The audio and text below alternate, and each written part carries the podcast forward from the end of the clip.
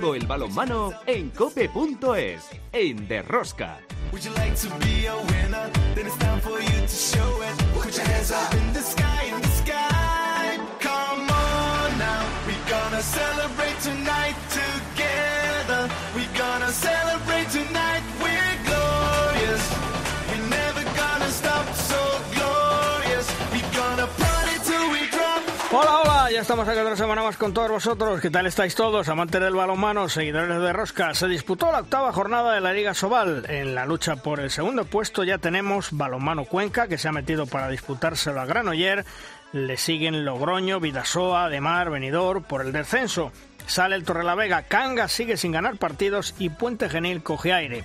En la Champions League, el Fútbol Club Barcelona el jueves recibe en el Palau Blaugrana al Nantes que está en un gran momento de forma. Otra prueba más de fuego para los hombres de Antonio Carlos Ortega esta temporada. En la European League, fase de grupos, segunda jornada. Hoy martes se disputan Benidorm, Valur de Islandia, Granoller, Sporting de Lisboa de Portugal y Fuxe Berlín frente a Vidasoa. Las guerreras, después del torneo internacional de España, donde ganaron sus tres partidos ante Túnez, Egipto y Suiza, encaran el Europeo Femenino 2022. Están ubicadas en el grupo D en Podgorilla con Montenegro, Polonia y Alemania. Un grupo muy fuerte. Comienzan su andadura el sábado ante Montenegro a las 6 de la tarde. Otra semana más, como veis tenemos muchas cosas que contaros. Os recomiendo no os perdáis ni un solo minuto del programa. El balomano... ¡A tope con la cope! ¡Empezamos!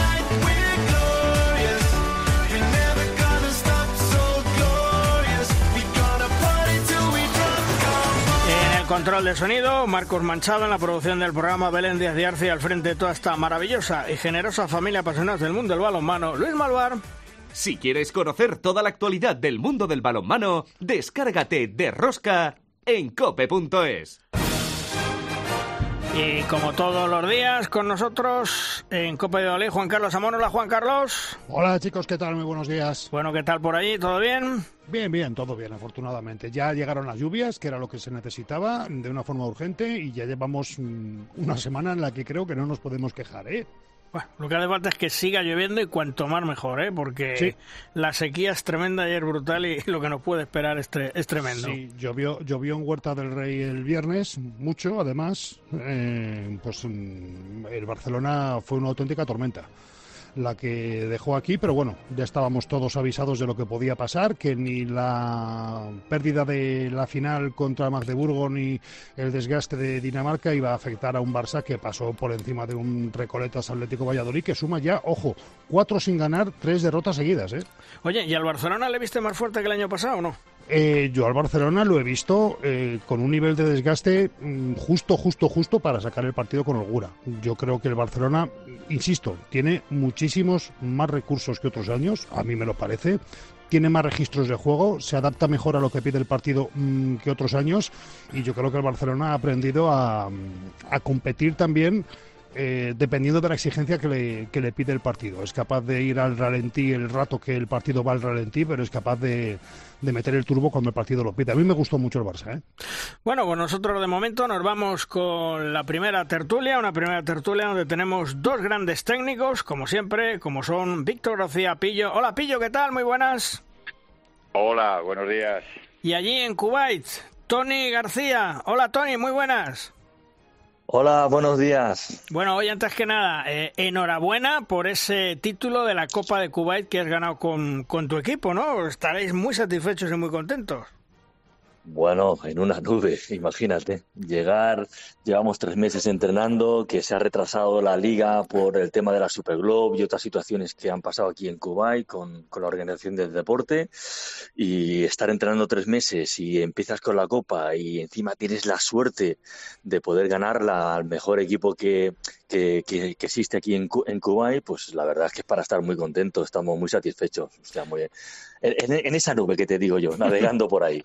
Pero ahora ya tocar con los pies en el suelo, que empezamos este fin de semana a jugar la, liga. Bueno, pues a disfrutarlo, ¿eh? que esos momentos hay que disfrutarlos. Así que enhorabuena. Tienes toda la razón. la verdad es que no sabemos los entrenadores, cuando ganamos algo no sabemos disfrutarlo, o al menos yo me cuesta muchísimo, ya estás enfocado en el siguiente y, ahí te doy toda la razón, hay que disfrutarlo, hay que ese momento es mágico, no sabes cuándo va a volver a, poder eh, o a llegar de, nuevo, porque estas cosas son muy difíciles, ganar una copa en cualquier sitio es, es dificilísimo y ahí te doy toda la razón, hay que disfrutar, hay que disfrutar ese momento y hay que, bueno, pues ya hay que tener ese parón para, para que para que te dé esas pilas o esa carga para el siguiente campeonato, la siguiente liga o el siguiente entrenamiento. Pillo, el que va francamente bien en la Liga Sobal es el Granoller. Derrotó 32-28 al, al venidor con pleno de triunfos en casa. Va francamente bien. Bueno, antes de analizar la jornada, me vas a permitir que felicite eh, a Tony eh, mis más sinceras felicitaciones. Disfruta de las victorias, porque ahí en esa zona balomanística eh, las victorias hay que disfrutarlas por si acaso, porque ya sabemos cómo se las gastan. Y, y que enhorabuena y que otro éxito más del, del balonmano español fuera de nuestras fronteras, ¿no? Y ya concretamente a lo que pues, te lo, pues te lo agradezco, te lo agradezco mucho, Pillo, porque tiene, has dado en el clavo. Realmente ahora pues están enamorados de ti porque bueno pues tienes ese éxito. Llevaban eh, realmente 20 años sin ganar ningún título el club de, de Kazma y ahora haces este esta gesta, ¿no? Que de ganar a Kuwait que lo había ganado todo en estos últimos nueve años, con lo cual se convierte en una bomba, ¿no? Eh, están muy mm. contentos, pero bueno es lo que dices tú. Mañana es otra cosa, o sea empiezas liga perdiendo y Tony, hasta luego, eras muy bueno, pero te has cortado el pelo mal y para casa. bueno, pues ya como me decías, eh, eh, vamos a analizar. Hmm. hablabas de Granollers. Realmente Granollers eh, demostró, demostró, en esta semana, porque no solo la victoria sobre sobre venidor, sino la, la, victoria en competición europea, que cuando tienes una derrota sangrante, una derrota dura como, como sufrió en, en León, eh, sales espoleado eh, al próximo partido. Y realmente el inicio de partido que hizo, que hizo Granollers en, en Balatón Furedi fue fantástico marcó ya la pauta de, de, lo que iba a ser después el desarrollo del partido y consiguió una victoria mm, clara, clarísima. No tan clara fue a pesar del marcador, yo creo, la del venidor, este partido lo vi entero, igual que el de Balatón Furedi, pero y así como en, Hungría sí fue claro desde el inicio, eh, Benidorm hizo un muy buen partido también, eh, ratificando también su primer partido europeo en, en Flensburg, donde tuvo contra las cuerdas a, al Flensburg y tuvo opciones de ganar en Granollers prácticamente hasta el final. El 32-28 quizás sea un poquito, no, no refleja quizá cómo fue el partido. Hmm. Y el que pasito a pasito va ascendiendo y ya se ha colado en la tercera plaza, empatado con el Granoller, es el Cuenca, Tony. Pues sí, la verdad es que su eliminación aunque sea dura en la, en la, en la competición europea, yo creo que le ha espoleado, como dice Pillo, para, para enfocarse de, de pleno en la liga y en la liga lo está haciendo genial.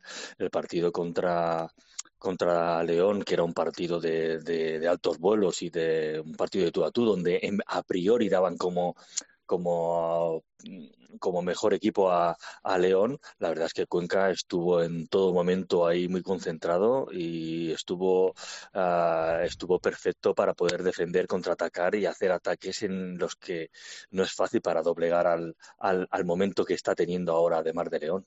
Oye, Pillo, otro equipo que le ha podido venir bien la eliminación en Europa es el balonmano Logroño. Cuarto triunfo consecutivo del balonmano Logroño y tal vez el, el Cangas, que está de falorillo rojo, tiene demasiada ansiedad, eh, falta, no sé, no confían en ellos mismos. Eh, yo creo que un poco, sí, primero el análisis de Logroño no puede ser más que, positivo porque realmente en Cangas eh, no fue un partido fácil, lo llevaron bastante cómodo de marcador, pero, pero Cangas realmente peleó y con mucho desacierto, con muchos errores, pero la actitud y, la puesta en escena del equipo no fue mala, o sea que había que ganar la Cangas y, y la verdad que desde Jorge Pérez hasta partiendo de ahí hasta el ataque hizo un partidazo fantástico, con muchos lesionados, por eso te digo que las dinámicas, hablas del Cangas, en balonmano las dinámicas son fundamentales, porque la plaga de lesiones que tiene Logroño mm, podía intuirse que, que no estaría al nivel que está jugando ahora en Asobal después de la eliminación europea. Quizá me, le haya venido hasta bien, eh, teniendo en cuenta la cantidad de lesionados, y está en un momento sensacional.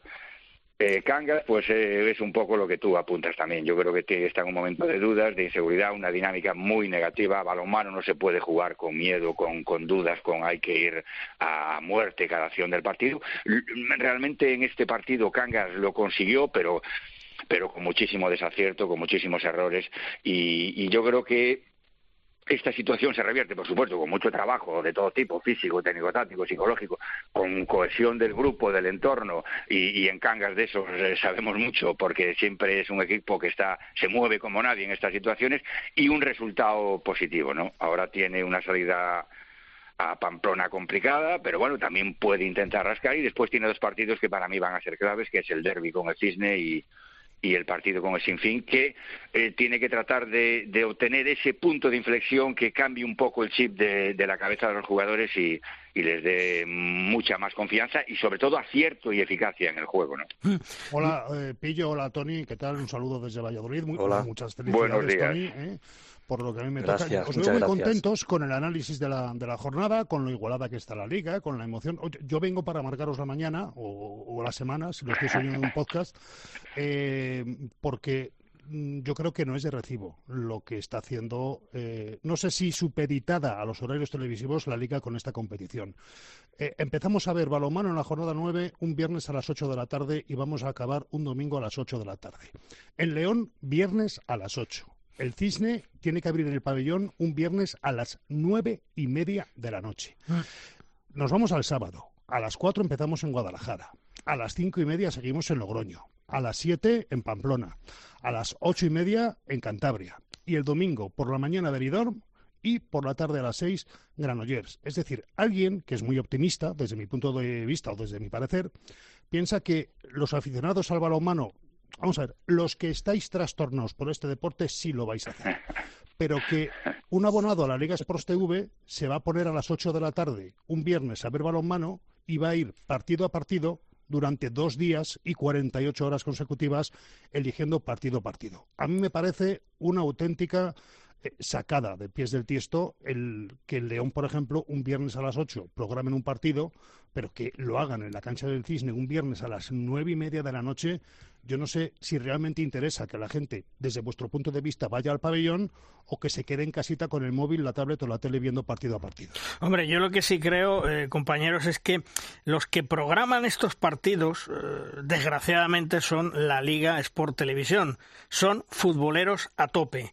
Entonces, lo que hacen es que el mismo horario que le ponen al fútbol para que no se pisen los partidos, se lo ponen al balonmano. Y yo creo que eso es un error. No sé cómo lo ves tú, Pillo. Ahora le preguntamos a Antonio. Bueno, vamos a ver. A mí no me importaría que le pusieran, que, estos horarios se mantuvieran si la pasta que soltara fuera igual que la de fútbol. Porque aquí todo es cuestión de esto, todo es cuestión de esto. Eh, yo creo que la Liga Sobal, si realmente está este desaguisado eh, que, que está diciendo que lógicamente todos pensamos lo mismo, ¿no? Aunque seamos eh, fanáticos y yonkis de esto, pues también pensamos lo mismo. Hmm. Si todo esto no tiene un retorno económico importante para los clubs, para mí es una, mala gestión de la Liga Sobal. La Liga es de Asobal y hmm. la Liga de Asobal tiene que, en el momento que contrata con el operador televisivo que sea, marcar las pautas que ya creo conveniente. Puede pasar como tú dices, que el, retorno económico sea más grande. Claro, y es una negociación. Tú me retransmites a las nueve y media en la hora golfa de, de balomano, pero me pagas más. Claro.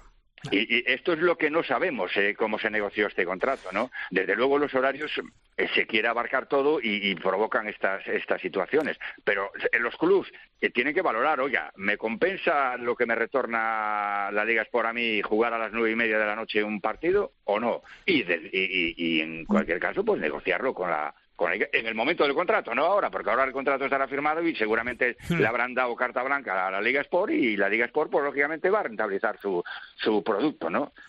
Hmm. El, contrato está firmado hasta junio del 23, es decir, que el próximo año tendrán que renegociar.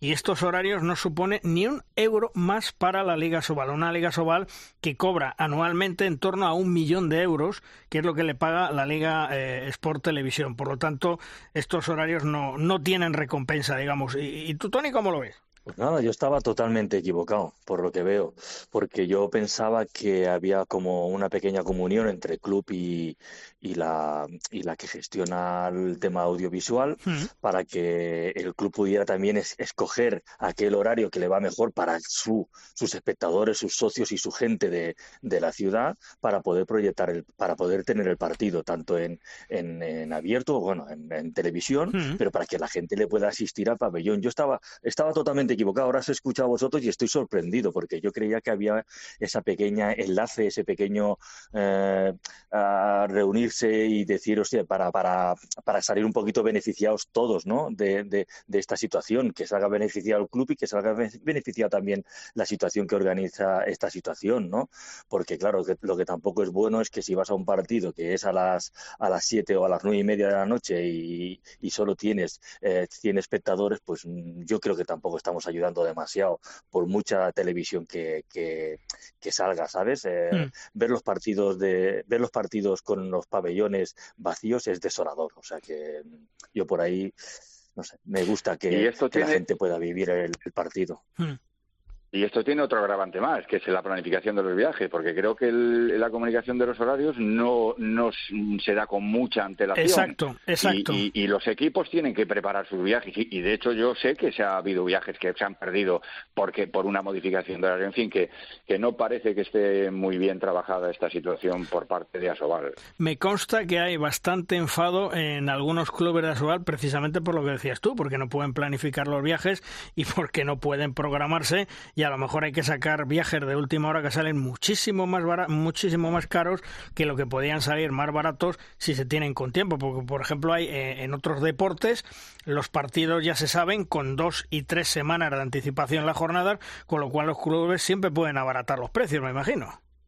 En la NBA se saben los partidos, la hora y el día de partido en la primera semana de cuando se inicia la competición. O sea, el, equipo ya sabe a qué hora y dónde va a jugar en, en abril. Claro, y en la Liga Inglesa de Fútbol también se sabe. Y el aficionado puede hacer sus planes y los clubes pueden organizar perfectamente sus propios desplazamientos, sus actividades y los desplazamientos de sus, de sus aficionados. Pero es que luego nos encontramos con detalles como, por ejemplo, Palacio Municipal de los Deportes de León, un partido en casa de la de Mar, pues no sé si sobrepasará los mil espectadores. Eh, te vas al, al nuevo equipo de baloncesto, a la Cultural y Deportiva Leonesa, que es el antiguo Reino de León, de, de León, que está en la Liga EVA, en la Liga EVA, que es la cuarta categoría. El otro día, 2.000 personas viendo un partido de baloncesto de cuarta categoría. Está ACB, Leboro, Le Plata, EVA. Bueno, pues 2.000 personas viendo a la Cultural y Deportiva Leonesa de baloncesto. ¿Por qué? Pues porque juega a una hora eh, apropiada y porque eh, yo creo que el baloncesto está intentando abrirse un hueco viendo el que, que, le ha dejado la puerta abierta al balonmano y ahí codazo a codazo, yo creo que el baloncesto va a terminar por meterse otra vez de nuevo como segundo deporte de León. ¿eh? En fin, eh, hoy jornada de la European League, eh, segunda jornada, fase de grupos, Benidorm Balur, Granoller, Sporting de Lisboa, Fuxe Berlín, Vidasoa. ¿Cómo ves tú esos tres enfrentamientos, Pillo? Bueno, yo creo que la primera jornada de la fase de grupos de la European League ha sido fantástica para, para los nuestros. Yo creo que mm, Vidasoa va a tener una buena mm, piedra de toque para calibrar su nivel con, con uno de los gallitos, quizá de los más, de los más eh, para ganar este torneo, que es el Fuche de Berlín. Granollers recibe al Sporting de Lisboa de la familia Costa y de, hispanos, eh, Folqués, Nathan Suárez, Carlos Ruiz, en fin, otro equipo complicado porque los tres equipos que, comandan la liga portuguesa tienen un nivel ya, eh, similar o si no superior a, nuestra Sobal y por tanto eh, el Granollers va a tener que sufrir y trabajar duro para, para ganar y después venidor yo creo que debería ya porque lo mereció en, en Flensburg mm, por, por sus fantásticos 45 primeros minutos ganar, tener su primera victoria ahí en, en el pabellón de, de Illa con el Valur. Hmm. Yo creo que es el que, si está a su nivel, al nivel que jugó en Granollers, al nivel que jugó en Alemania, debería tener opciones de ganar. No fácil tampoco, pero sí con opciones. ¿Y tu valoración, Tony? Bueno, yo creo que Granollers, en Granollers hoy se va a vivir un partido excepcional de, de, altos vuelos porque vienen, bueno, pues como habéis comentado, sobre todo Pillo, pues que Granollers viene en un gran en un gran momento, pero también el Sporting viene con un gran momento y con y con jugadores como como los que ha comentado que también viene viene a casa, ¿no? Mamadou Mamadou Gassama, ¿no? Eh, y Nathan Suárez no es su casa Granollers, pero sí viene a Cataluña cuando es un jugador de Gerona. Yo creo que se juntan muchos alicientes para tener un grandísimo partido en, en, eh, en Granollers. Y los demás partidos, pues bueno, lo que decís, ¿no? Yo creo que va a ser un toma y, un toma daca. Todo el mundo está pendiente de ganar su primer partido o de seguir ahí en, la, en, el, lo alto de la clasificación. Y también es verdad que yo al Fuche Berlin lo veo, lo veo fuerte, lo veo fuerte para poder estar ahí delante durante toda esta, esta liguilla. Y yo creo que es uno de los equipos en los que va a estar acá hacia el final, ¿no? Bueno, como siempre, cualquiera de los tres partidos va a ser apasionante porque va a ser mm, de tú a tú y un poco ya decir o definir quiénes son los que van a estar por ahí delante y que van y que van a, comandar esta, esta clasificación. Y no nos podemos eh, permitir el no hablar del europeo femenino. Comienza esta semana y no podemos terminar esta primera tertulia. España está en el grupo de Podgorica es en Montenegro. Recordemos que se disputan Eslovenia, Montenegro y Macedonia, pero España juega en Montenegro, en Podgorica y tiene Polonia, Montenegro y Alemania. Montenegro, el sábado 5 de noviembre a las 6 de la tarde debutamos contra las anfitrionas. Luego nos vamos al lunes 7 con Polonia a las ocho y media y cerramos el miércoles.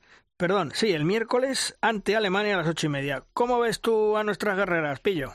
Bueno, yo creo que va a ser un, torneo complicado para las nuestras, sinceramente, ¿no? Eh, el tener al anfitrión ya de primer partido ya va a marcar un poquito el, que, se pueden ganar los tres partidos, insisto, se pueden ganar, pero pero va a depender mucho de cómo se inicie la competición, de cómo se entre en, en ese primer partido con las anfitrionas eh, yo creo que Polonia es asequible, Alemania también es asequible, pero bueno, va a tener que estar a un buen nivel de nuestras nuestras guerreras para por lo menos llegar a, las siguientes fases, para ir pasando fases, ¿no? Y, tratar de llegar a lo más alto posible. Mm, complicado, complicado.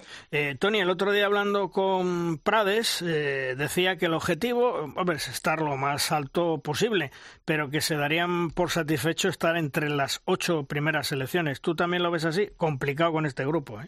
Claro, es que yo creo que le ha tocado un grupo que, sí que es verdad que si te va a favor y puedes sacar el partido contra Polonia y contra Alemania, pues eh, te puede dar ese, esas alas para poder seguir eh, en la competición, pero realmente dos resultados negativos te pueden, eh, te pueden enterrar, ¿no? Entonces, Ah, yo creo que él es cauto y sabe que los inicios de competición son, son muy difíciles y, y, eso es lo que marca realmente el, el, progresar en la competición. Mira, nosotros con los hispanos, pues eh, cuando tenías esas buenas sensaciones de empezar bien y ganar un partido y el otro, eso ya te iba dando ese oxígeno, esa fuerza para, para irte metiendo, para pasar con puntos y, y todo eso es lo que al equipo también le va dando confianza. ¿no? Esperemos que, que puedan sacar esos partidos, incluso contra la anfitriona, y que pueda ya dar esa campanada, que eso sería genial y ese sería pues esa gasolina que, que, te, que te pueda acabar de dar esa confianza para que este grupo muy joven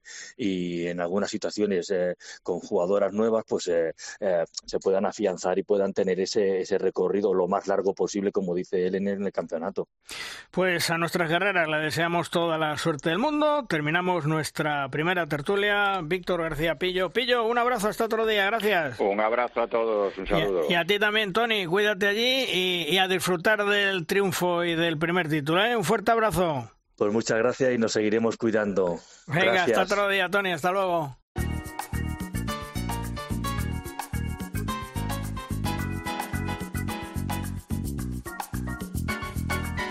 En Derrosca llega el momento de nuestra firma invitada. La firma en el día de hoy nos viene de la estilográfica de un periodista que conoce a la perfección el mundo del balonmano y que ha disfrutado durante muchos años de ver la élite de nuestro deporte. Es Manuel Espadas, compañero de la tribuna de Ciudad Real y gran amante del balonmano. Hola Manuel, ¿qué tal? Muy buenas. ¿Sobre qué nos vas a hablar hoy?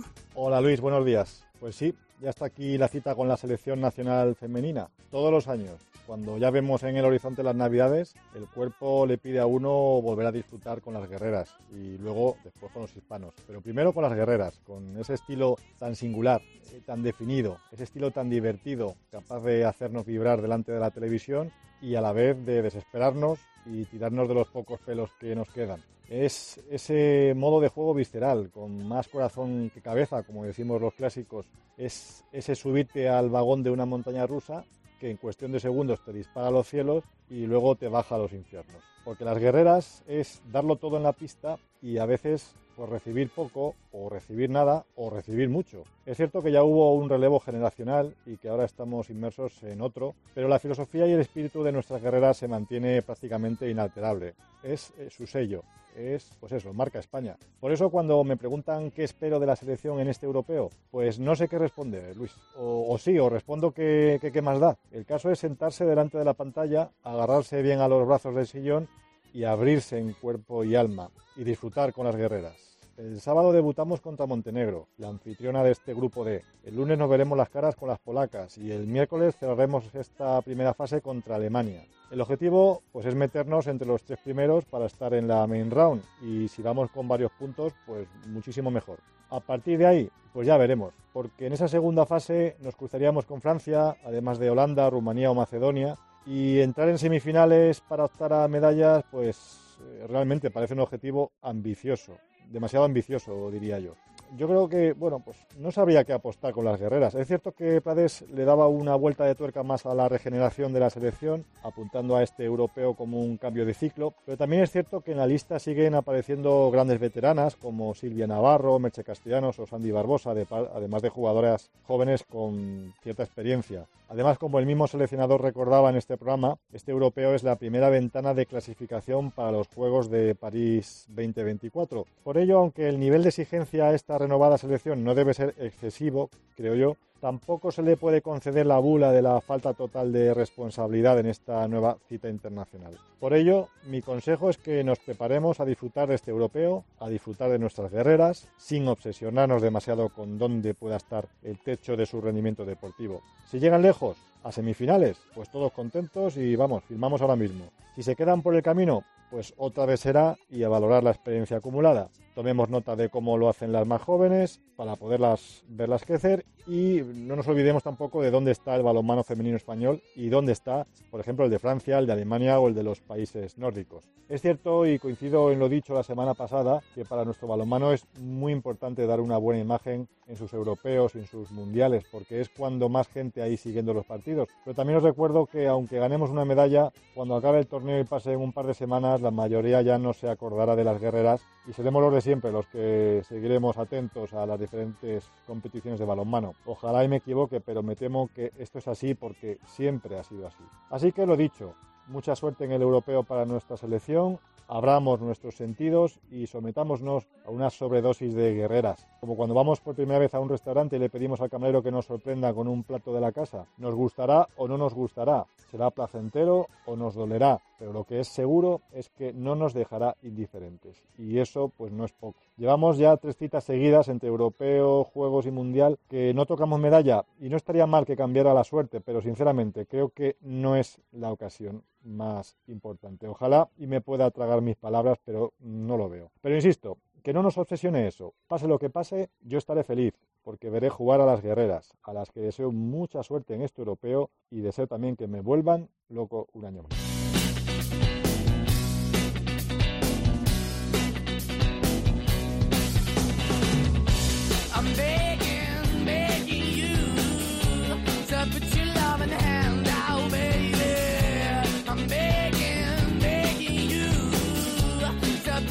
La selección española juvenil se proclamó este verano, por segunda vez en su historia, campeona de Europa superando en la final a Suecia. Una selección que entrena Javier Fernández Jabato. Ha sido un verano en donde los absolutos ganaron el oro en los Juegos del Mediterráneo, los juniors el oro en el europeo y para redondear, los juveniles oro también en el europeo. Hola Jabato, ¿qué tal? Muy buenas. Hola, ¿qué tal? Muy buenas. Bueno, oye, eh, campeones invictos, se dice muy pronto esto. Sí, eh, la verdad que muy contento y muy satisfecho. Que no lo iba a decir al principio cuando empezamos el torneo, ¿no? Porque sabíamos la dificultad que tiene un europeo, pero, bueno, los chicos la verdad que tuvieron un nivel altísimo y, aunque pueda parecer que fue algo sencillo, nos costó mucho, y, pero bueno, eh, tuvimos un momento de todo y la verdad que, que lo disfrutamos. Porque esta generación, Jabato, eh, de juveniles, yo creo que merecía el oro tras un campeonato, no sé si casi, casi perfecto. Bueno, obviamente si me lo preguntas a mí, yo te, te respondo que sí, ¿no? Porque, bueno, jugábamos contra Suecia, que quizá que ya habíamos, nos habíamos enfrentado a ellos en tres ocasiones, en una ganamos, en otra empatamos, en la que se decidía pues el pase a la main round con dos puntos, pues también eh, les conseguimos ganar y, creo que es una selección muy muy potente y, no era para nada fácil pues el, el volverles a ganar. Luego ellos pues eh, hicieron un final de la primera parte muy muy, muy, bueno que nos costó muchísimo pues doblegar eh, su, su defensa, pero, pero bueno, poco a poco eh, los chicos sacaron carácter, sacaron raza y bueno, conseguimos una medalla que, la verdad que estamos muy, como te decía antes, muy satisfechos. ¿El peor momento del campeonato tal vez fue ante Dinamarca, que tocó remar y mucho? Bueno, quizá que eso fue, eh, pues bueno, eh, realmente ahí no nos jugábamos mucho porque ya hubiésemos pasado a, a semifinales. Eh, más que nada un poco también el, el orgullo de, de, pues, de, de no estropear pues ese inicio de campeonato tan bueno que hicimos. Eh, creo que se vive, muy, se vive mucho mejor con de, de, de, las victorias que de las derrotas, ¿no? Entonces, pues el hecho de ir a las semifinales habiendo perdido, pues no era lo mejor. Los chicos sacaron como te comentaba antes, mucho orgullo para remontar un partido que se nos había puesto muy, muy difícil. Un partido que, que, que empezó, que parecía que lo teníamos muy, muy controlado y que se fue estropeando por momentos, también quizá un poco por nuestra nuestra relajación, pero, pero bueno, al fin y al cabo en los últimos minutos uh, sacaron carácter y bueno, es una, una remontada pues que, la verdad que nos, nos muy bien pues por lo, que te digo, ¿no? Pues para seguir en la senda de las victorias y, y, no ir a semifinales pues con una derrota que igual nos hubiese pesado un poco. Este europeo, eh, este oro, yo creo que no se te va a olvidar en la vida, porque si no recuerdo mal, lo ganasteis el día que cumplías 42 años, en tu cumpleaños, menudo regalito. Sí, sí, un regalo, yo ya lo tenía en mente desde hace mucho tiempo, digo, mira, me toca el, sin saber si vamos a estar en la lucha por, por las medallas y demás, pero digo, mira, me toca el, el último día del campeonato en mi cumpleaños y ya se me había pasado por, por la cabeza que qué bonito sería pues el celebrarlo por consiguiendo alguna medalla. Y bueno, la verdad que eh, no lo quería hablar mucho, no lo quería decir mucho, eh, bueno, la verdad que no hubo mejor regalo, ¿no? Estando fuera tanto tiempo, todo el verano, sin tu familia, sin tu gente, pues que celebrar tu cumpleaños sin ellos, pero consiguiendo una medalla, pues bueno, pues la verdad que, que, que ojalá viniesen muchos más así, ¿no? Este equipo juvenil eh, tiene un gran gen com competitivo, es una generación de jugadores muy brillantes. Bueno, quizá que ahora después de, de una victoria pues se hable de, de, conseguir el oro, pues se hable mucho más de, de ellos. Yo creo que es una generación que, que es atípica, sobre todo por, por, porque antropomórficamente hablando ellos uh, quizá que es de las más eh, altas de estos últimos años, ¿no? que muchas veces mirábamos las otras selecciones que teníamos al lado y lo mirábamos siempre desde abajo y quizá que en esta es de las que pues por lo menos estamos en la misma altura. Eh, a partir de ahí creo que, que, que tienen nivel, que hay jugadores con muchos perfiles diferentes, con lo cual nos ayuda muchísimo al cuerpo técnico porque conforme van avanzando los partidos pues tienes un poco de, de todo, de lanzamiento exterior, jugadores con más uno contra uno, jugadores que, a lo mejor manejan mejor el partido y eso nos ayuda muchísimo, pero también acaban de empezar, esta ha sido su primera cita internacional, esperemos que, que tengan eh, pues más adelante también muy buenos resultados, pero también sabemos la dificultad que tienen. A partir de que acabó el 14 de agosto el, el, campeonato, todas las selecciones, pues al pasar un poco de tiempo, ya se están preparando para la siguiente cita. Los jugadores entrando en su club, mejorando a nivel eh, físico y a nivel, obviamente, de, teniendo minutos con los equipos, quizá que a lo mejor primeros equipos de su club. Entonces la exigencia es máxima y seguramente nos van a poner las cosas muy, muy difíciles en el futuro campeonato de, del mundo. Y Jabato, eh, ¿qué le podemos contar eh, a los aficionados que no conocen mucho estos chavales? ¿Cómo son Petar, Diordie Cicusa, Jan Barrufet, Oscar Grau, Paul Amores y compañía? Bueno, pues, pues principalmente yo lo que te diría de ellos es que es un grupo que ha encajado muy bien entre ellos. Al principio cuando, cuando empezamos el, verano, bien es cierto que nos costó un poco, porque eh, al fin y al cabo, aunque hay un grueso importante de, de Granollers y otro grueso importante también del Barcelona, pero sí nos costó un poco que, que, los chicos pues se tomasen el, la selección como un equipo ¿no? y formar esa piña que creo que es tan importante porque al fin y al cabo necesitamos de todos en un campeonato con tantos partidos y tanta exigencia. Y, más allá de eso, pues unos chavales que vienen con, pisando muy fuerte, que esperemos que no se tuerzan mucho porque están en, en unos momentos complicados, en que a veces pues, pensamos que hay que correr demasiado rápido en cuanto a sus carreras deportivas. Por suerte están en, buenos clubes y en muy buenas manos. Nosotros, al fin y al cabo, eh, los tenemos unos pocos meses al, al año y ellos pues, trabajan en sus clubs. Y yo lo que lo que siempre les digo que la selección pues es una selección viva que, que puede entrar muchos que en el momento que alguno se duerma pues seguramente habrá cinco o seis o más deseando eh, ocupar su lugar y que tienen que seguir trabajando obviamente tienen mucho potencial del que estamos muy muy orgullosos pero el trabajo tiene que ser una de sus, de sus metas de, de aquí en adelante. Esta selección española juvenil eh, tiene un gran futuro, pero ¿cómo viene el resto de relevo en las otras selecciones europeas? ¿Tal vez mejor que el resto Suecia, Alemania, Dinamarca? Bueno, que, quizá también es su primera cita internacional, ¿no? Y, seguramente pues muchas cambiarán, otras pues mantendrán el nivel y, veremos a ver cómo evolucionan los jugadores en un año, ¿no? En estas, en estas edades en 10 meses pues puede pasar eh, o en un año puede pasar prácticamente de todo. Entonces, bueno, creo que, que, a nivel pues, pues europeo sabemos la dificultad que tiene si lo comparamos obviamente a priori con, con, un mundial, pero también sabemos que hay selecciones en un mundial emergentes como puede ser el caso de Egipto que nos va a poner las cosas muy muy difíciles y muy complicadas. Entonces, pues bueno, eh, más allá de eso, de saber el potencial, creo que ahora es un momento muy, muy temprano y, tendremos que esperar un poco también a ver cómo va evolucionando todos los chicos, los, equipos, por así decirlo, y, ya veremos a ver. Obviamente vamos con muchas ganas de poder, eh, en, el Euro, en el próximo Mundial, en hacer un gran papel, pero bueno, todo eso es paso a paso y seguramente si pensamos mucho en el, en el final, antes de todo el camino que hay que recorrer para llegar allí, pues seguramente nos equivoquemos. Mm.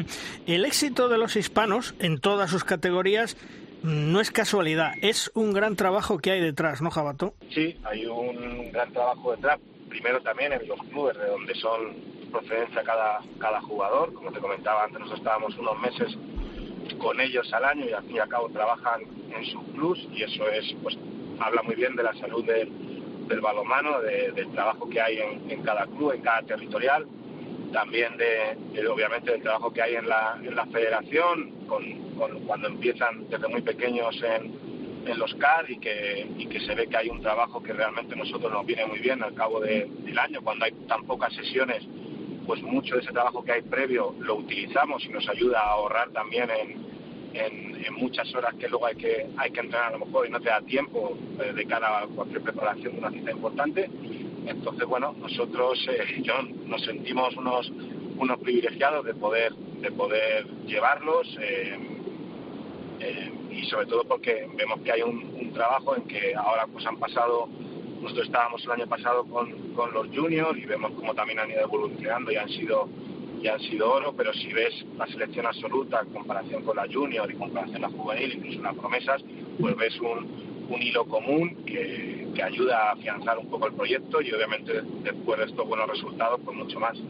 Porque el CAR de Sierra Nevada eh, es la gran fábrica y creo que ha crecido eh, el número de jugadores que quiere ir al CAR en los últimos años. Bueno, eh, al principio parecía mucho y que cuando se convocaban tantos chicos, pues parecía que, que, por qué y que, bueno, que realmente antiguamente, yo que estaba también en la etapa anterior, pues eran de menos jugadores, se hacía también, eh, obviamente, la atención de talentos en Burgos y Soria y demás, pero era con menos jugadores.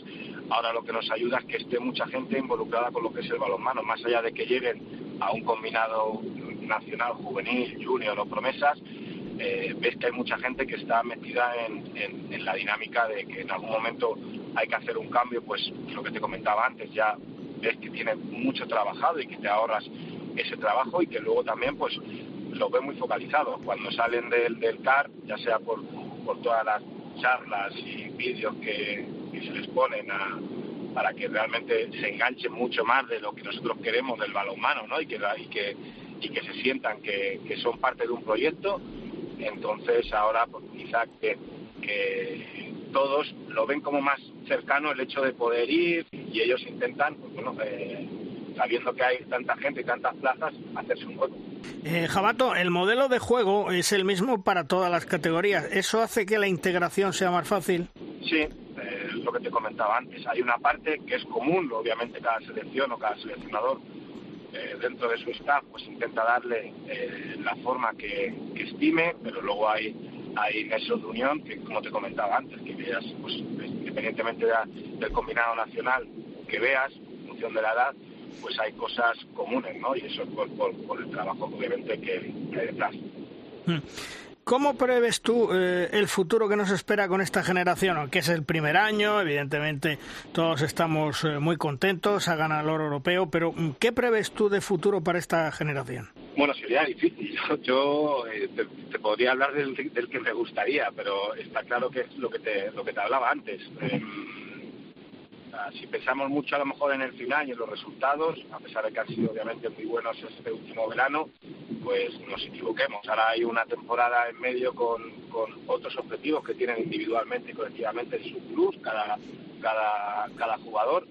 Em, pero todo pasa por, por trabajo y mejorar, y sobre todo en estas edades tempranas, ¿no? Sabemos que, que hay pues eh, muy buenos mimbres, pero pero también eso no te garantiza nada de cara al futuro, ¿no? tenemos seguramente, pues eh, sabemos de muchos jugadores que destacaban en, en, ciertas edades y que luego, pues por el paso de los años, dejaban de tener a lo mejor esa esa importancia o esa relevancia, ¿no? Entonces, bueno, vamos a esperar, vamos a ser cautelosos, vamos a, obviamente saber a trabajar con ellos sabiendo que tienen un potencial muy grande o enorme, pero yendo paso a paso sin, sin distraernos en, como te decía antes, en el final, sin haber recorrido todo lo que hay previo. Pues Jabato, enhorabuena por esa medalla de oro en el europeo con los juveniles, con una generación que vais a trabajar fenomenalmente. Y como siempre, gracias por atendernos. Un fuerte abrazo. Muchísimas gracias a vosotros. Un fuerte abrazo. Hasta luego.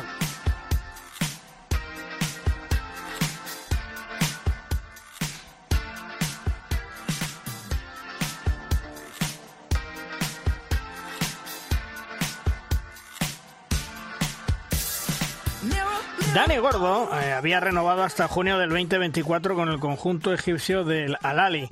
Pero una derrota en la prórroga en las semifinales de la Copa del Campeonato de África ha sido el detonante de su destitución. Todo marchaba muy bien, pero en Egipto ya se sabe cómo son las cosas y creo que la paciencia escasea. Hola Dani, ¿qué tal? Muy buenas.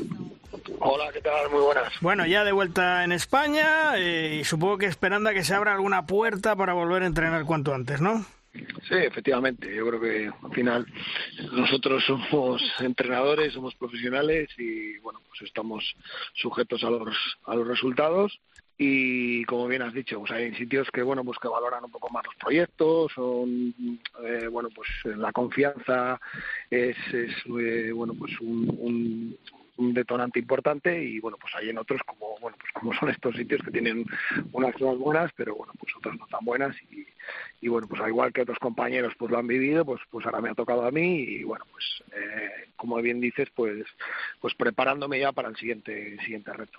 Sí porque la verdad todo hay que recordarlo tú llegas en abril ganas la supercopa mm, contentísimos contigo eh, renuevas hasta junio del 2024 y por una derrota en la prórroga te cesan Bueno, eh, sí, más o menos ha sido así. Nosotros ganamos la Supercopa, nos da el acceso a la Superglove, ganamos al, al rival, al Zamale, que es el equipo de Mateo Garralda, que ellos llevaban ya cuatro años, creo recordar, sin, sin ganarlo.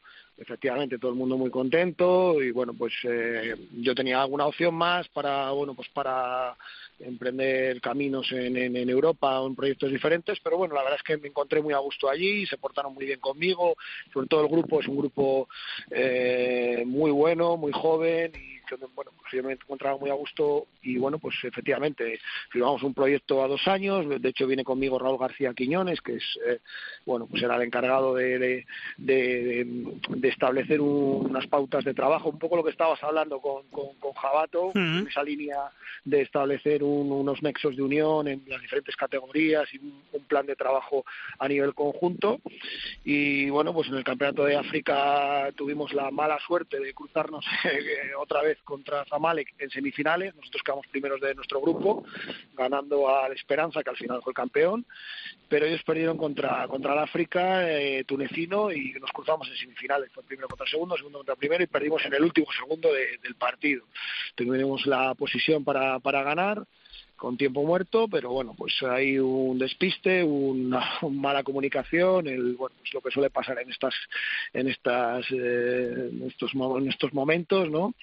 Y bueno, perdimos la pelota, nos metíamos sobre la bocina, ya bueno, pues ya desde ese primer momento, pues ya sabíamos que, bueno, pues que, era muy probable que, no continuáramos allí, porque ellos, igual que nosotros llegamos para ganar a Zamalek, pues ahora salimos porque no hemos sido capaces de ganar a Zamalek. Ahora que con un poco sabor a dulce, por, bueno, pues porque el cambio el discurso y los objetivos cambiaron de la noche a la mañana. Y, bueno pues, pues, nosotros habíamos hecho dos partidos muy buenos contra los tunecinos en un ambiente de juego bueno que yo no estaba acostumbrado muy hostil muy agresivo y el equipo respondió respondió muy bien. Habíamos hecho también una buena temporada una pretemporada estuvimos en España jugando luego habíamos ido al torneo de Dobo y habíamos ganado al Celje habíamos ganado al Zagreb o sea, bueno, equipos de, Liga de Campeones y, bueno, pues el equipo estaba, estaba rodando muy bien. Y bueno, pues eh, muestra ahí es que el equipo va a la Super Globe ya sin nosotros con dos entrenadores egipcios porque eh, David Davis todavía no se había incorporado y bueno pues hace un papelón y se mete en semifinales pues, pues obviamente pues eh, con mucho de nuestro trabajo no entonces bueno pues un poco sorprendido por por como te decía por el cambio de criterio pero bueno siendo consciente y asumiéndolo desde una perspectiva profesional que nosotros somos entrenadores estamos sujetos a resultados y cuando no llegan pues pues pueden pasar estas cosas, que lo acabe. Porque perder con el Zamalek mm, es imperdonable. La rivalidad va, va más allá de lo deportivo. Sí, sí, sí, es una, es una pasada. O te lo podría comparar con un Barça Madrid, pero es que no, me quedo corto. O sea, es, aquello es un, bueno, pues es un gente muy fanática, muy forofa. Bueno, pues eh, el Al que es el equipo nuestro, es el que más seguidores tiene de Egipto. Son 80 millones de, de, socios y, bueno, si miras redes sociales y, bueno, pues todo esto, pues te, te, quedas asombrado con toda la gente que, que bueno, pues que sigue en Egipto y en África este club.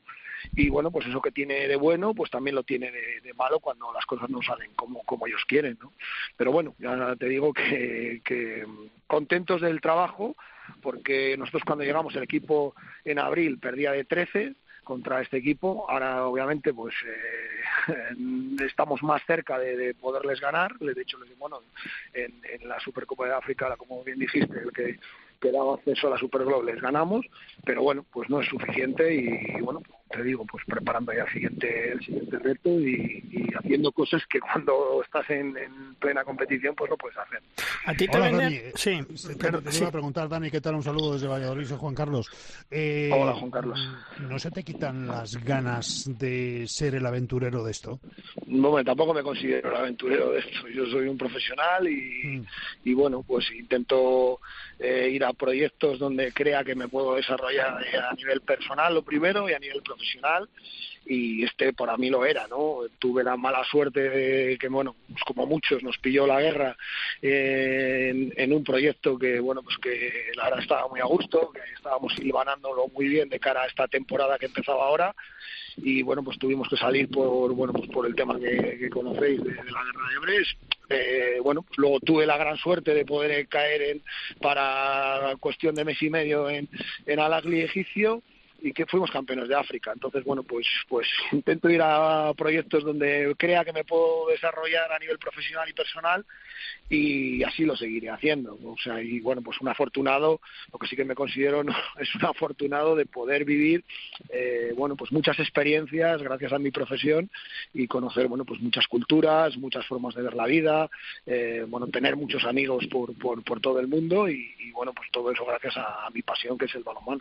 Porque a ti te vendieron un proyecto para dos años, se ha quedado en papel mojado y tu idea era apostar por gente joven, por regenerar y renovar el equipo, ¿no? Sí, bueno, nosotros, eh, como te digo, el proyecto eh, es una directiva nueva, entra la directiva en marzo, un mes escaso antes que nosotros, y bueno, pues se nos el proyecto y de, de dos años, y hasta el punto que, bueno, yo no firmo un segundo entrenador, que podía haber sido mi segundo entrenador en Bres, pero no, firmó un responsable de cantera como, es como es García Quiñones, estaba haciendo un trabajo extraordinario, de hecho ellos querían que se quedara allí porque el trabajo que estaba haciendo era, era tremendo, pero bueno, Raúl decide eh, que su etapa allí pues también ha, también ha concluido, que eso pues para mí fue un, gesto que no todo el mundo tiene de lealtad y, de fidelidad a, bueno pues a, a profesional, por así decirlo, y bueno, pues sí, efectivamente, nosotros tenemos ahí las segundas espadas, por así decirlo, del equipo nacional del equipo nacional egipcio, que, bueno, pues que está entrenando ahora Roberto, y, y, Zamalek, por así decirlo, tiene las primeras espadas que no están en, jugando en el, en el extranjero, ¿no? Pues el caso de Alisein, o de Yagia, o, de, o del Dera, o de toda esta gente, ¿no?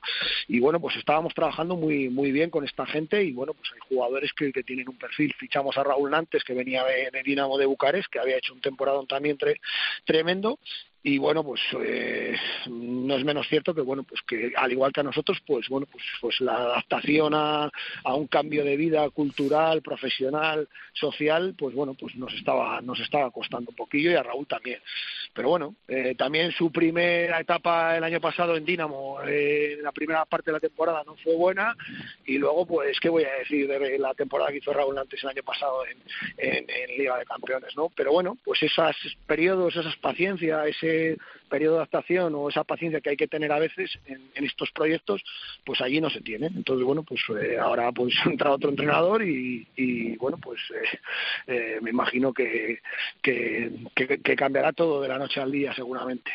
Oye, ¿te han pagado todo tu contrato hasta junio del 2024 o no? No, yo no, no es que me hayan pagado, me han, cumplido con mi contrato las condiciones que nosotros habíamos acordado previas a, a, firmar el contrato. Pero sí, han sido, han sido, ¿cómo se dice?, responsables con, el contrato. No, no hay ningún problema. O sea, que han cumplido con el contrato, en una palabra. Han cumplido con lo que teníamos firmado, que no, que no tiene nada que ver con lo que tú me has preguntado. Vale. Oye, eh, eh, con el contrato que han cumplido, con lo que te han pagado, no sé qué, tú puedes seguir entrenando, no tiene ningún problema, ¿no? Sí, no sé. Alguien el otro día, no sé quién me comentó, que habéis comentado por aquí. Sí. Yo por, yo, por supuesto, que puedo seguir entrenando. Yo desde el momento que me desvinculo con un club, ya te puedes ya puedes eh, mismo vincularte con el, con, el siguiente sin ningún problema.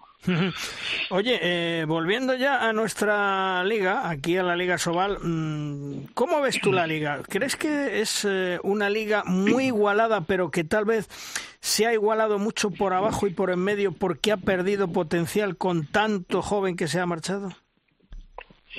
Bueno, yo creo que pues lo estaba definiendo muy bien Jabato, ¿no? Yo creo que al final eh, las categorías de inferiores, hablo en ámbito masculino, las categorías inferiores, eh, bueno, pues están demostrando que, que los jugadores españoles, pues, pues son eh, son perlas eh, que todo el mundo cuando nos vamos por ahí queremos tener y ahora hay muchos entrenadores españoles en el extranjero que pues que quieren tener esa, ese gen hispano en, los, equipos y, bueno pues eh, efectivamente hay muchos jugadores pues bueno que encuentran mejores condiciones profesionales en, el extranjero que, aquí en España, ¿no? Yo creo que, bueno, pues que los proyectos eh, tienden a estabilizarse, pero por, por desgracia, pues no tenemos ahí esos quizás a lo mejor proyectos que puedan ir a la alza, ¿no?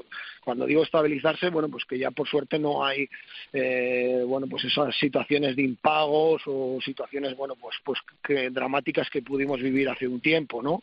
No muy lejano, pero bueno, pues ahora los proyectos son más estables, pero quizás a lo mejor, pues bueno, pues no hay ese crecimiento que pudiera haber la alza, por lo menos de momento, ¿no? Pero bueno, igual estamos en una etapa anterior a bueno pues a ese anhelo que tenemos todos que es que esto pues bueno pues coja un poco otro, otra vez esa velocidad que necesitamos pues para que los buenos profesionales pues pues se queden aquí que todo el trabajo que se está haciendo a través de las categorías inferiores pues pues vea su fruto en la liga española ¿no? ser liga profesional crees que va a ser la solución para nuestro balonmano bueno, yo creo que puede, todos estos pasos yo creo que pueden ayudar, ¿no? Yo lo que sí que creo es que eh, todos, eh, empezando por los entrenadores, que es mi estamento, pues cada día tenemos que ser un poquito más profesionales, ¿no? Y bueno, pues el balonmano no solo lo hacen los entrenadores o los jugadores, lo hacen las directivas, lo hacen los árbitros, lo hacen los medios de comunicación, eh, bueno, pues las diferentes estructuras que, que, hacen que, bueno, pues que los clubes vayan, vayan, hacia arriba. Hablo de los departamentos de prensa, departamentos de marketing, bueno, pues a todo lo que engloba, pues que, el, balonmano, pues, pues, pues cada día tenga un carácter más profesional. Para eso habrá que, que dotar a los clubes de las de los medios necesarios para, para, para, para que estos para que estas eh, estructuras profesionales se generen, ¿no? eh, bueno, yo creo que estamos en, el camino de, copiar a lo mejor, bueno, pues ligas como pueden ser, pues, pues la francesa, tanto en primera como en segunda, hablo, insisto, del, del balonmano masculino, y, yo creo que, bueno, pues que, tenemos que, intentar, bueno, pues mirar a espejos que, que nos hagan ver un poco, referentes, que nos hagan ver un poco por dónde puede ser el camino de de que bueno pues que cada día nuestro balonmano sea más potente no que, que no solo que bueno pues que generar buenos jugadores a nivel de base sino que los jugadores se queden aquí que bueno pues que los equipos sean a nivel europeo igual de competitivos que pueden ser eh, los clubes, igual que, las, los equipos nacionales. Pues desgraciadamente todas esas estructuras que, que estamos comentando, en un 90% a fecha de hoy, hacen agua, así de claro. Eh, ¿Te gustaría terminar esta temporada entrenando en España, en el extranjero, en lo que salga? ¿Te da igual? No, bueno, yo en lo que salga no. Yo de momento estoy tranquilo. Eh, bueno, ha sido para mí ha sido desde julio del año 2021 ha sido un cúmulo de muchas experiencias, de hacer muchas veces la maleta y bueno, pues me gustaría encontrar un proyecto en donde pueda sentirme a gusto, como te decía antes, realizarme a nivel profesional, personal, pero sobre todo, bueno, pues pues que, que, que, lo encuentre atractivo, ¿no? Entonces, bueno, pues eso va a depender un poco de, de mí, pero bueno, también va a depender un poco de, de, la gente, ¿no? O sea, de, las llamadas que pueda tener o de la, gente, la gente que pueda estar interesada en que yo forme parte de un proyecto. Pero bueno, no tengo prioridad por estar en España o estar en el extranjero, no, no, ni, ni me asusta volver a salir, ni tengo un anhelo especial en decir, no, no tengo que volver a España porque me encuentro cansado. Yo, bueno, pues mi situación personal me lo permite, mi, mi pareja me ha conocido ya como entrenador, o sea que ya, bueno, pues cuando voy a desembalar la maleta dice, no, no, deja eso ahí porque en dos días te vas a, te vas a volver a ir, o sea que déjalo ahí, no ocupes sitio en el armario, o sea que, bueno, no, no tengo problema. Una santa, Dani, una santa. Pues sí, no lo sabes tú bien. No lo sabes tú bien, Luis. bueno, pues nada, recuerdos a la Santa, a ti mucha suerte y como siempre es un placer charlar contigo y gracias por atendernos un día más. Suerte, Dani. Muchas gracias a vosotros, Luis. Hasta luego.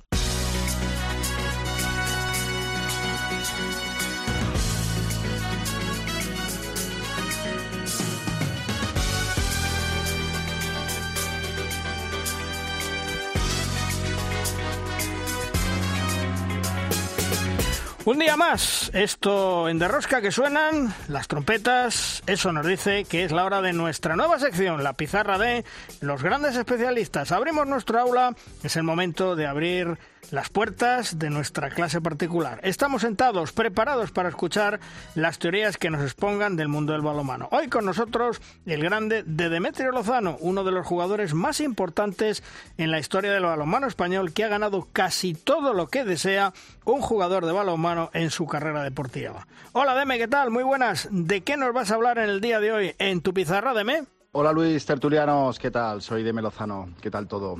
Bueno, quería hablaros hoy de, bueno, pues de esa derrota del Barça, ¿no? Que parece que es noticia que el Barça pierda partidos, pero bueno, Magdeburg se la ha atragantado, eh, la Super Globe, eh, una vez más, ¿no? Pues no nos la han conseguido llevar y, y bueno, eso puede cambiar, ¿no? Yo como entrenador me plantearía un, un paradigma en el juego, ¿no? Si jugar con pequeñitos eh, y rápidos transiciones veloces y jugarle al Barça de esa manera de tú a tú, o, volver al control férreo físico del Barça, ¿no?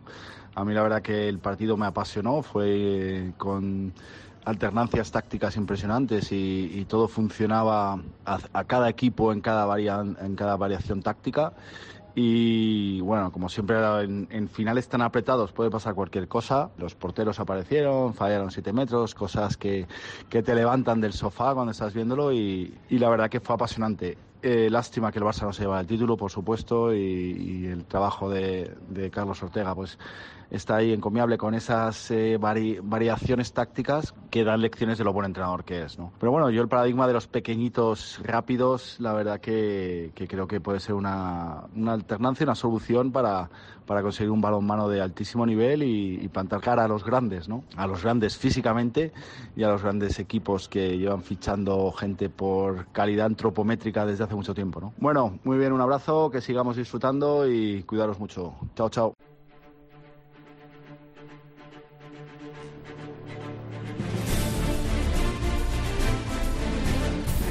En De Rosca llega nuestro tiempo de debate. Es nuestra tabla redonda. Una tabla redonda que diría yo en el día de hoy, sabéis, 1 de noviembre, día de todos los difuntos. Una tabla redonda pues, pues especial. Especial porque hay noticias buenas, hay noticias malas, hay noticias que nos llaman la atención y una de ellas, eh, Juan Carlos, que ya nos lo veíamos venir, eh, que el Costa del Sol Málaga eliminado por la EHF de la European League por alineación indebida, porque ahí hubo un cúmulo de, de circunstancias y acuérdate que lo hablábamos la semana pasada. Está pasando mucho tiempo y eso no tiene buena pinta. Eh, lo que pasa es que aquí yo no sé si solamente nos cabe el recurso del pataleo o mm, el Costa del Sol Málaga tendría la opción de justificar eh, lo que pasó de alguna manera convincente para, para la EHF. De todas formas, al final eh, pasa como en todos los deportes, ¿no? Hmm. Mm, la norma es muy lineal hasta que se interpreta y quien quiere leer la norma de una manera, pues siempre le sale a favor, ¿no? Con lo cual yo creo que Costa del Sol pues tendrá argumentos para defender su postura y la EHF tendrá argumentos para, para defender la suspensión. Eh, yo lo único que, que busco es que si se toma una decisión y se toma un, una determinación que a partir de ahora sean todas igual. Es decir, que no, que no se puede interpretar la norma hmm. a mi gusto según me dé el aire ese día. Hombre, porque tú fíjate, lo que dice la EHF es el Tribunal de Balonmano de la EHF ha comunicado por escrito al Club Balonmano Femenino Costa del Sol Málaga que queda eliminado de la European League al considerar que incumplió los artículos 14 y 7 de las regulaciones de la competición en el partido de vuelta de la segunda ronda del torneo celebrado el sábado 15 de octubre en Carranque. Pero es que, bueno, es que aquí, bueno, podemos aceptar que existe un error del que no se percata el delegado del equipo. Pero es que ese mismo error tampoco se percata el delegado de la HF. Entonces, el delegado de la HF, ¿para qué va a Málaga? ¿Para comer pescaditos, cervecita y a pasar el rato? ¿O a qué va? Pero eh, eso, mira, te lo digo yo como como delegado de campo que soy del equipo de, de, mi hija, ¿no? Hmm. Ahí se delegan funciones y tú tienes una responsabilidad que generalmente se solapa con la responsabilidad de un tercero. Eh, y nunca sabes hasta dónde llega la tuya y dónde empieza la del que se supone está por encima de ti. Y esto es lo que creo que está, que está pasando, ¿no? No se da cuenta el delegado del equipo pero tampoco se da cuenta el delegado de la EHF y hmm. tampoco se da cuenta el anotador de la mesa y tampoco hay un dispositivo o una a ver cómo me explico, una tecnología que diga, bueno, pues mm, es que eh, en este caso se está produciendo una situación que no se debe, que no está autorizada. Es decir, yo sí estoy cada vez más convencido que la tecnología nos tiene que permitir a día de hoy, eh, cuando alguien no pueda jugar, eh, no tenga la licencia en vigor, esté absoluta, esté mm, descalificado o descalificada por alguna por alguna cuestión. Eh, la tecnología te lo tiene que advertir. No tenemos que estar todavía con el apuntar a mano en el, en el acta, ¿no? a, mí me, da la sensación de que esto tiene que ser un primer paso para que todo esto evolucione y siempre tiene que haber un pagano y cuando ese pagano es de Moldavia pues no nos enteramos, pero cuando es de Málaga sí. Hombre, a mí lo que me llama la atención es que el delegado este de la EHF, el Matthew Mamo, que vino para el partido, mm, también se olvidó de, ese grave error y me imagino que lo que tú decías, es decir, el delegado del equipo del, del eh, Club Costa del Sol Málaga, pues sí, cometió un error, pero por encima de él tiene que haber una autoridad superior que para eso viene mandado por la EHF, que son los que organizan. Luego, el máximo responsable para mí es Mateo Mamo pero es que, eh, exactamente, eh, yo es que soy de los que creen que cuando, a, cualquier nivel, pero a nivel europeo, mucho menos, cuando un partido empieza tiene que estar todo absolutamente revisado y comprobado. Y a esos niveles más. Entonces yo creo que ahí se tiene que buscar una autoridad y piramidal, ¿no? De la máxima autoridad a la mínima autoridad. Y el primero que tiene que rendir cuentas es el delegado de la EHF, evidentemente. Bueno, pues si al Málaga le eliminan, a, este que lo metan en, la nevera, ¿eh? Como lo que harán será darle un partido lejos de España la próxima vez. Sí, para que esté más pendiente, ¿no? Sí, exactamente. Bueno, eh, cosas de Asobal, ¿a ti te suelen sorprender o, ya tu capacidad de sorpresa está desbordada, Juan Carlos? Yo creo que ya con la edad que tengo y la vida que he vivido, a mí me, a mí me ha desaparecido un equipo aquí en Valladolid, eh, he visto cómo nacía otro, mm, hemos subido a las chicas arriba. Yo, creo que pocas cosas me van a sorprender ya. Bueno, pues por cierto, me cuentan mis pajaritos. Bien Que se celebró la comisión delegada de Asobal y saltó la sorpresa. A fecha de hoy, atentos, ¿eh? Ni Cisne ni Guadalajara han pagado la cuota patrimonial para poder competir en Asobal, 50.000 euros y la comisión les ha dado un plazo de 15 días para abonar dicha cantidad.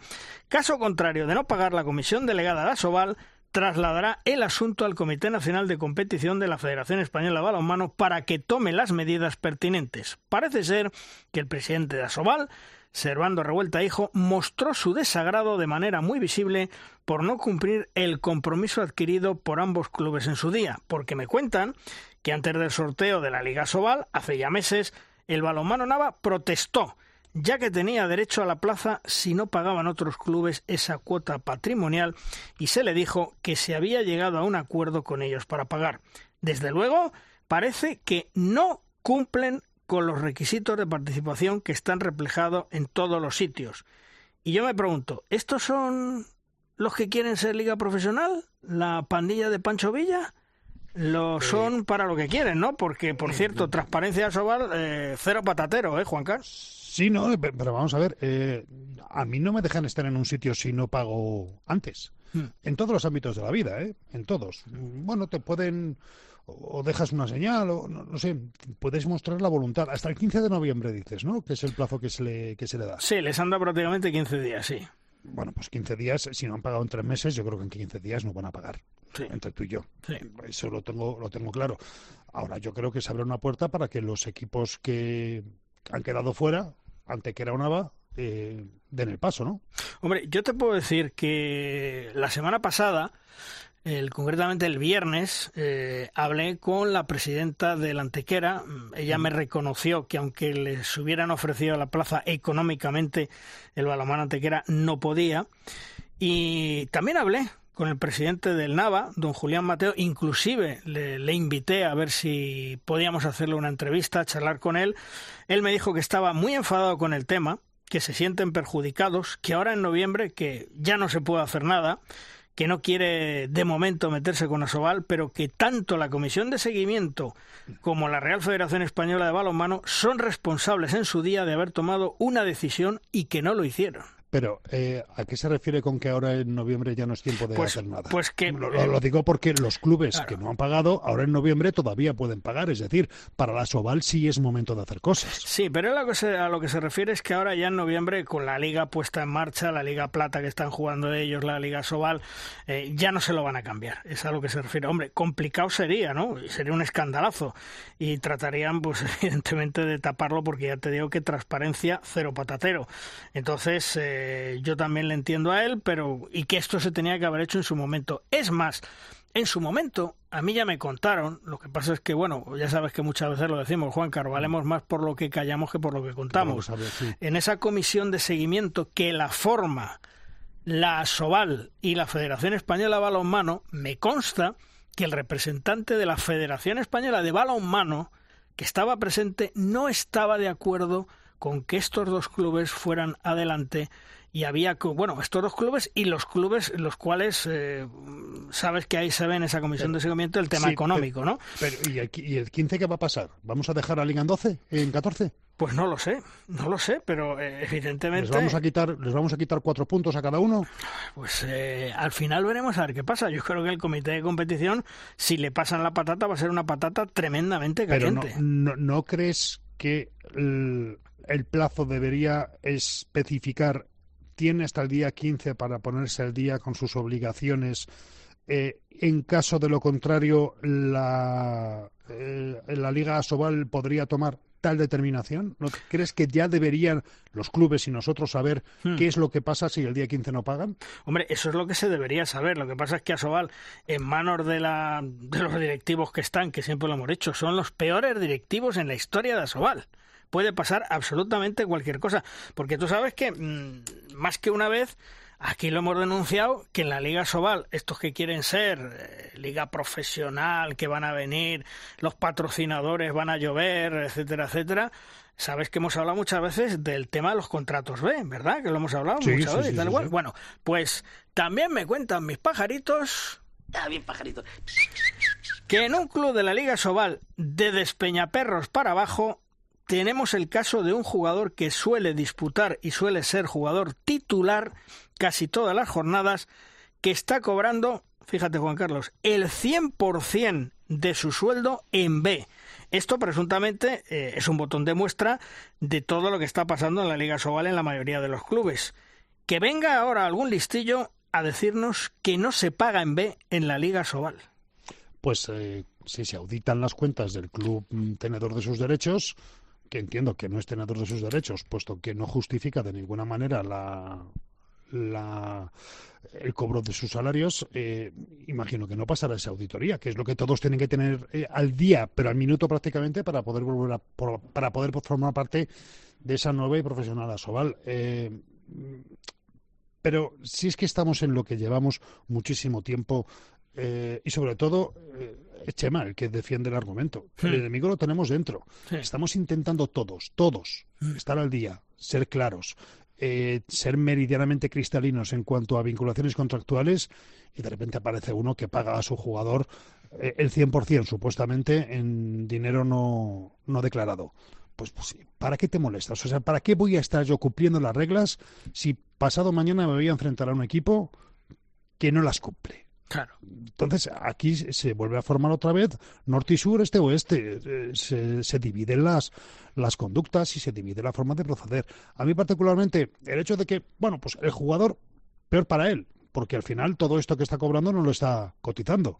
Eh, pero yo, si fuera uno de los otros 13 clubes o 15 mm, clubes de la Soval, le diría, pero tú de qué vas? O sea, estamos luchando por ser una entidad clara, cristalina y que pueda autogestionarse y tú me pagas en B, pues entonces no hemos dado más que un paso atrás. Pero si es que se han dado este verano, se dado algún caso que un club quería contratar un jugador que estaba en otro club de la Liga Sobal. Llega a un acuerdo con él, cuando llega a un acuerdo con él, el jugador le dice, bueno, pero esto es en B, ¿no? Dice, no, no, eh, esto es una parte en A, eh, otro será en B. No, no, yo lo quiero en B, es que si no lo gano en B, gano menos que en el otro equipo, por lo tanto me quedo en el otro equipo. O sea, que es que lo saben los clubes y no hacen absolutamente nada. Pues entonces entre ellos tendrán que reunirse, hablar y buscar a los díscolos y llamar o llamarles al orden y que se eh, pongan en, en, el camino correcto, en el sendero correcto o prescindir de sus o denunciar, denunciar al equipo que no está cumpliendo. Si lo sabemos, vamos a denunciarlo. Y a todo esto, el Consejo Superior de Deportes, con mi amigo el bailón al frente, eh, desde luego es eh, el peor Consejo Superior de Deportes en mucho tiempo. Por lo menos el más inexistente, porque la verdad es que se está quitando del medio en muchas situaciones en las cuales tiene que ser el Tribunal de Arbitraje el que está tomando determinaciones que debería tomar el Consejo Superior de Deportes. Me parece que por inacción está dejando muchísimo que desear este nuevo Consejo Superior de Deportes, que, bueno, vamos a ver el recorrido que tiene. Si hay una reelección en el Gobierno Central y imagino que la reestructuración tiene que ser total y si no hay una reelección y pasa a gobernar otra ideología, otro partido, supongo que obligatoriamente va a ser sustituido porque esto no se puede sostener. Eh, es, un, es un Consejo Superior de Deportes al que no le recordaba eh, tantísima poca participación, al menos eh, que trascendiera quizá estén trabajando mucho en la sombra y prefieren mantener el anonimato para que, mm, como pasa con los patrocinadores, mira, yo te, te patrocino, pero no digas que he sido yo, porque si no viene otro a pedirme, ¿no? A lo mejor el Consejo Superior de Deportes prefiere no trascender sus acciones para que no vengan todos los deportes a buscar ese ala bajo el que cobijarse, que no lo sé, pero, pero eh, una cosa te digo, lo que sale a la luz el Consejo Superior de Deportes ahora mismo no está justificando ni mucho menos el peso que tiene dentro del Ministerio de Cultura. Mira, el Consejo Superior de Deportes, que ya lo comentamos en su día, tiene un informe porque le pidió un informe a la Real Federación Española de Balonmano de qué opinaba la federación sobre que el balonmano, la Liga Sobal, fuera eh, liga profesional. Ese informe del cual las próximas semanas eh, desvelaré parte del contenido, es tremendo, es terrorífico, no te lo puedes ni imaginar. Es decir, a nivel de audiencia, a nivel de económico, a nivel de todo, es que es imposible con ese informe que da la Federación Española de Balonmano que el Consejo Superior de Deporte les haga liga mm, de o sea, liga profesional y con todo y con eso les hacen liga profesional porque les interesa, porque lo hemos dicho, perdón, en más de una ocasión que resulta que hay por ahí flotando mm, en Europa una subvención de 300 millones para el deporte español si hay bastantes ligas profesionales. Es decir, que mi amigo el bailón lo mismo hace liga profesional a la petanca para coger esos 300 millones. Y eso es lo lamentable, porque se van a cargar el balonmano. Bueno, pero ojalá, ojalá la profesionalización futura del mundo del balonmano nos permita dar un paso adelante y los jugadores que ahora mismo no quieren venir a España, no quieren jugar en España, no quieren continuar en España, vean como un posible eh, una posible vía de futuro el balonmano en España. Pero claro, para eso hay que ser claros y hay que ser legales y hay que estar alineados con lo que y sobre todo hacer proyectos viables. Si la propia Soval no se cree o la Federación no se cree que sea posible, el Consejo imagino que se alineará por afinidad con la Federación antes que con la Sobal. No sé qué decirte. Bueno, pero por afinidad política. por afinidad Por, afinidad política, eh, yo creo que, que, miran más a otro lado que, que al deporte buscando su, beneficio. ¿eh? Aunque sea, me, he expresado más. Eh, por afinidad de, de, dependencia, la hmm. federación no deja de ser eh, una entidad eh, dependiente del Consejo Superior de Deportes y del Gobierno Central, porque son federaciones. Eh, la Soval, sin embargo, puede ir por su, por su lado. Pero si la propia Soval o la propia federación no lo ven, yo imagino que no se cometerá el error de sacar adelante una competición o una asociación donde desde dentro se generan dudas. Mira, eh, ya lo contaremos también. Les han pedido a todos los clubes de Asobal que les manden una auditoría con todo el tema económico. Pues hablaremos, hablaremos del gobierno, Juan Carlos. Hay uno que de Despeñaperros para abajo, según tus informaciones, ya no puede cumplir ese parámetro. De Despeñaperros para abajo y de Despeñaperros para arriba. Ya contamos uno, uno, por lo menos que yo sepa, que me lo acabas de decir tú, ya no lo cumple. Porque acuérdate que lo dijimos, la pasada temporada de los 16 equipos de Liga Sobal, presuntamente 11 pagan en B. La mayoría sí, de los sí, sí, sí, sí, ¿eh? Bueno, pues, pero las cuentas imagino que serán de la 22-23, ¿no? Lo sí. que mm, Bueno, no lo sé si de la 21-22 o la 22-23, pero bueno. Alguno, algunos habrá regularizados, pero... Hablaremos del gobierno. Ya para ir terminando, Juancar, eh, comienza el europeo, eh, lo hemos hablado a lo largo del programa, España en el grupo B, en Montenegro con Polonia, Montenegro, Alemania, un grupo durísimo, no sé... Yo no me eh, veo con autoridad moral para dudar de estas chicas y tampoco de su seleccionador. Hmm. Yo creo que eh, donde lleguen va a ser porque han puesto el 110% de lo que tienen dentro y de hmm. lo que pueden aportar. Yo creo que en esta ocasión eh, vamos a intentar meter en la cabeza del aficionado lo de transición generacional. Volverán las guerreras de las medallas olímpicas, las medallas europeas y los podios mundiales, porque van a volver, pero a lo mejor este año no toca. Vamos a ser consecuentes con ello y vamos a tomar como espejo la masculina de baloncesto, que esperábamos que se quedara en la fase de grupos y ganó el título. Son guerreras, son es balonmano, son españolas. Puede pasar cualquier cosa para bien o para mal. Si pasa para bien, celebrémoslo y aprovechemos. Aprovechemos ese tirón. Que no es para bien, Esperemos. Porque otra generación mm, seguro que nos volverá a dar alegrías. Recordemos que de este grupo de cuatro pasan tres, una se queda fuera. Esperemos que no sean las españolas, pero en caso de que sea nuestra selección, no nos olvidemos de una cosa. Es una selección joven, como dice Juan Carlos, una selección que está en construcción, que hay que tener paciencia y que yo creo que el objetivo, eh, más que nada, puede ser los Juegos Olímpicos de París 2024. Por lo tanto, vamos a darle tiempo al tiempo, vamos a ver cómo trabajan estas chicas en este europeo. De las veteranas, muy poquitas quedan, con los dedos de la mano me sobran, y sobre todo, pues esa generación que viene ahora detrás y sobre todo desearles mucha, mucha suerte. Juan Carlos, pues eh, yo creo que con este repaso damos por terminada la tertulia. Yo creo que sí, que es momento de, imagino, escuchar al maestro Guas. Ahí vamos.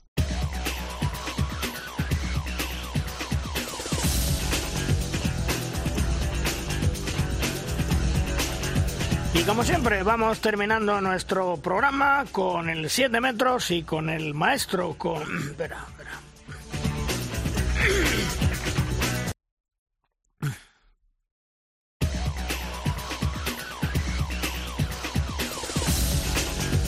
Y como siempre vamos terminando nuestro programa con el maestro, con el 7 metros, con Tomás Guas. ¡Lanza, Tomás! Malvarro escritos tras el palo de perder la Superglobe, el Barça se ha repuesto moralmente, digo, en la Champions League. Partido difícil y complicado entre el Alborg, plagado de estrellas de Dinamarca y los hombres de Antonio Carlos Ortega ganaron con claridad, solvencia y contundencia en un gran segundo tiempo 33-39 ha vuelto a demostrar el Barça que este año, una vez más, es su firme candidato a estar en la final a 4 de Colonia. Pues eso, avanti. Terminamos programa, terminamos edición. Juan Carlos, hasta la semana que viene, que será el lunes, ¿eh? Volvemos a nuestro horario y día habitual. Sí, sí, cuento, cuento con ello. El lunes ahí me tenéis. Chicos, un abrazo. Venga, hasta la semana que viene. Y vosotros ya sabéis, próximo lunes tenéis la cita habitual a la misma hora de siempre aquí en Derrosca, donde os hablaremos de todo lo que es actualidad en el mundo del balonmano y ya con el europeo femenino, donde nuestras guerreras ojalá nos den una gran alegría venciendo ese primer partido ante Montenegro. Os esperamos el próximo lunes, a la hora de siempre. ¡Adiós!